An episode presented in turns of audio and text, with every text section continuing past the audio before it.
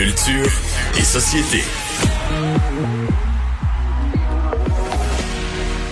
Bonjour Anaïs. Bonjour, bonjour. On parle aujourd'hui du retour d'émissions célèbres. Ben oui, le retour de Sucré Salé. On a aussi des nouvelles en ce qui a trait à Star Academy 2021. Mais donc là, su- Sucré salé, il nous manquait juste la date. Là. ben là, il nous manquait la date. Oui, la semaine dernière, je faisais entendre justement là, une courte vidéo de Patrice Bélanger en Bermuda qui disait on revient, mais on vous dit pas quand. Donc là, nous avons la date. Ça commencera le 8 juin prochain à TVA, toujours à 18h30. Et là, c'est une formule revisitée parce qu'évidemment, avec les règles de distanciation sociale, c'est un peu plus difficile faire euh, des entrevues, surtout Sucré Salé. On fait des activités habituellement là, faire des activités à deux mètres de distance, il y en a Ouais. un peu moins. On s'entend que le choix est moins euh, varié. Donc là, c'est un studio qui a été installé euh, à l'hôtel Fairmont, le Reine Élisabeth de Montréal. Donc c'est là qu'ils pourront faire leurs entrevues. Il y aura également quelques entrevues sous forme de vidéoconférence avec, on nous a promis, des artistes étrangers, donc des gens qui sont à l'étranger.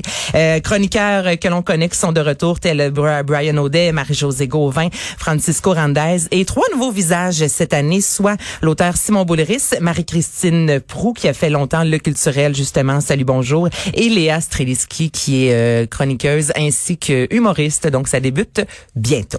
J'ai bien hâte de ça. Star Bon. Academy Oui, maintenant. on a entendu le, le fond musical. Ben ouais, remets-nous donc ça le classique. Hein. Ça a été la première et je pense celle qui a plus marqué le Québec. Alors là, Jean-Philippe Dion s'est ouvert sur la recherche de la demeure. Où vont vivre les candidats de la QV 2021 parce qu'on a espoir que la COVID sera derrière nous à ce moment-là. Et là, ben, l'ancienne maison de Pierre Pellado à Sainte-Adèle a été démolie. Donc, on cancelle le projet, le manoir de Frelichburg qui a été vendu en fait. Et on trouve que Frelichburg, c'est un peu loin maintenant. Donc là, on a des critères vraiment, mais vraiment précis. Même qu'ils ont lancé un appel au public disant, OK, là, nous, ce qu'on veut, c'est une grosse maison qui est située à moins d'une heure et demie du centre-ville de Montréal, disponible pour location entre janvier et mai, très spacieuse, composée de plusieurs grandes pièces et zones à air ouverte, dont une grande pour servir à de la danse. On veut pas un manoir. Là, on n'est pas dans les grandes colonnes comme à l'époque. Là, on veut quelque chose d'un peu plus contemporain à l'image là, euh, de la jeunesse en 2020. On veut une belle fenestration, un grand terrain avec euh, plusieurs annexes au garage, isolé des voisins. Ça peut être une maison, un ancien couvent, une église. Il faut que ce soit accessible, facile d'accès en fait en autobus et qu'il y ait plusieurs véhicules qui peuvent se stationner. Donc là, ils ont lancé l'appel à tous disant si vous avez une perle vous envoyez ça euh, à Studio Il y a beaucoup de conditions, là. Ouais, quand même. Oui, oui, c'est pour ça qu'ils se sont pris d'avance en disant là, on est à la recherche Fait que si on trouve pas cet endroit-là, il n'y en aura pas. C'est ça. tout, tout- tout est basé sur la demeure. Faudra le construire. Mais en même temps, Star Academy, c'est vrai que le- le- la maison faisait vraiment partie. C'est un personnage en soi dans cette euh, télé-réalité-là. On a besoin d'avoir un endroit cool pour accueillir les. euh, les- Parce que là, c'est quand que c'est tourné? ça va, ben, en fait, ce sera diffusé dès janvier 2021. Donc, en ce qui a trop au tournage, là, on n'a pas de date précise. On attend Bon, de parce voir qu'il comment peut-être ça va se rajouter du plexiglas. Ouais. Ouais.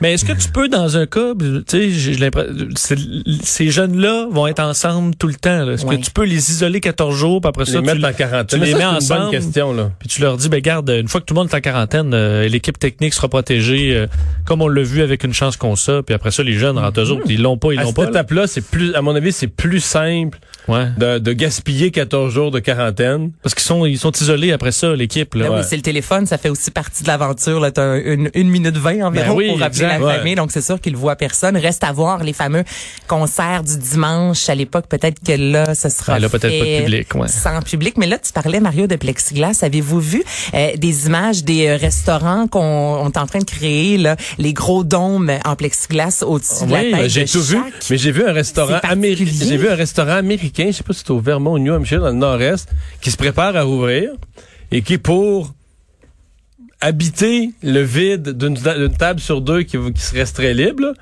ils ont mis des poupées, des, des, des- non mais des vrais Des vieux- mannequins. des mais d'antan, vraiment des gens habillés comme en 1800 quelque chose, très chic mais d'antan, mettons d'il y a Ok. 100 il y a 150 ans, puis qui sont aux tables, là, qui sont comme des je sais pas où ils ont pris ces personnages là, dans un musée. Fait qu'ils ont installé plein de monde sur une table sur deux. Ce qui fait que les gens s'assoient sur les autres tables, t'as pas un total sentiment Ah. que c'est vide. Est-ce là. que là, tu Mais- fais un bruit d'ambiance de rire et de gens qui... Non, mais je- moi, ça me fait peur. Je trouve ça vraiment macabre. Mais il pourrait Ah. prendre euh, les gens du musée de cire. T'as Ben oui. t'as Guylaine Tremblay à côté de toi ou euh, Ça fait, ça fait prestigieux. ouais. J'ai mangé avec Guy La Liberté, Guylaine Tremblay, Céline Dion était derrière. Ouais, J'avoue, mais les images... pas jasante. Ben, peut-être un peu.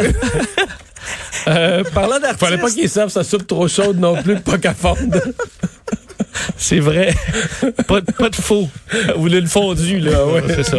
Euh, Anaïs, le cabinet d'avocats de plusieurs artistes visés est visé par une, une cyberattaque. Ouais, ça c'est pas drôle. C'est euh, les fichiers en fait de prestigieux clients. Et là, quand je vous parle de prestigieux clients, c'est Madonna, Lady Gaga, YouTube, euh, Facebook, YouTube également. Et c'est le cabinet euh, d'avocats new-yorkais GSM là qui euh, là a reçu en fait un courriel disant que ces gens-là ont réussi à voler des données confidentielles, des ententes de confidentialité, euh, l'adresse, le numéro de téléphone de plusieurs artistes.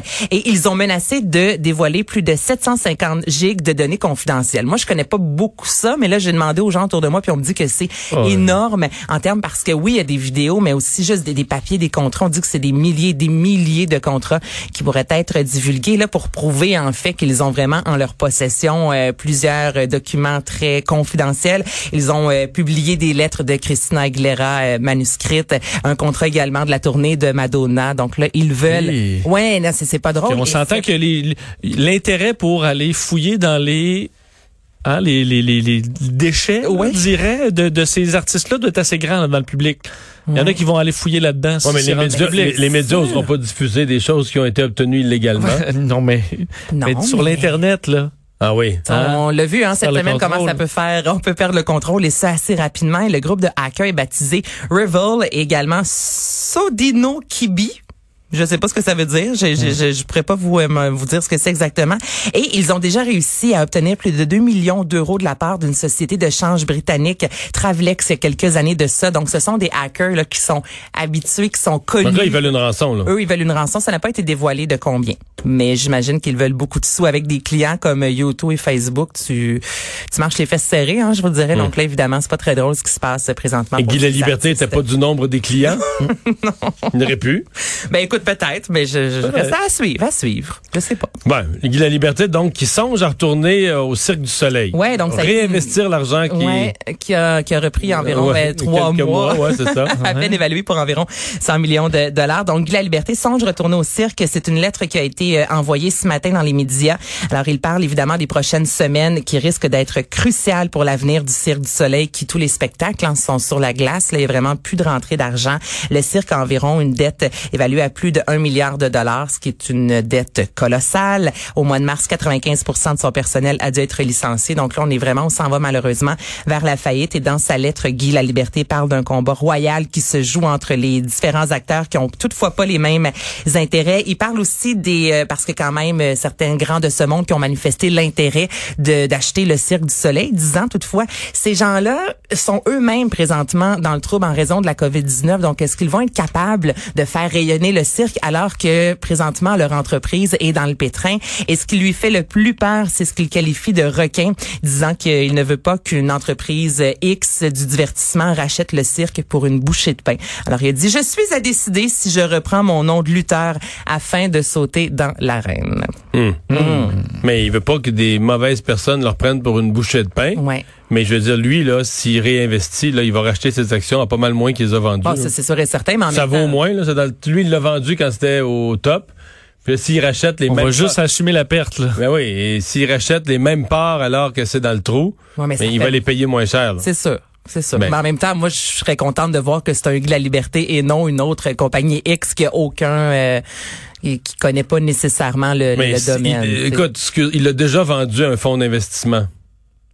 Lui, il l'a vendu. un- je me trompe-tu? il a vendu un fonds c'est un fonds d'investissement. qui est ma- majoritaire là-dedans. C'était-tu des spécialistes de l'industrie du cirque et du divertissement qui l'ont racheté? Non. Il parle euh, euh, des actes, euh, actes- voyons, euh, je recommence. Actionnaires actuels du cirque qui sont menés par son ami Mitch Garber. Oui, ça, la oui. de dépôt, les, les, les fonds euh, TPG et Mais TPG, là, c'est un Mais moi, fonds. je connais pas ça. Non, mais c'est des fonds, euh, c'est des grands fonds d'investissement là, qui rachètent toutes sortes d'affaires, mais je pense pas que ce soit des. Peut-être Mitch Garber, oui, mais c'est pas des. oui. Non, mais c'est pas des spécialistes du divertissement. Enfin, il fait ce qu'il veut Ben, il fait ce qu'il veut. Mm. avec son argent. Et voilà. Donc, peut-être qu'il sera de retour au Cirque du Soleil. Des experts en divertissement, eux, c'est K1.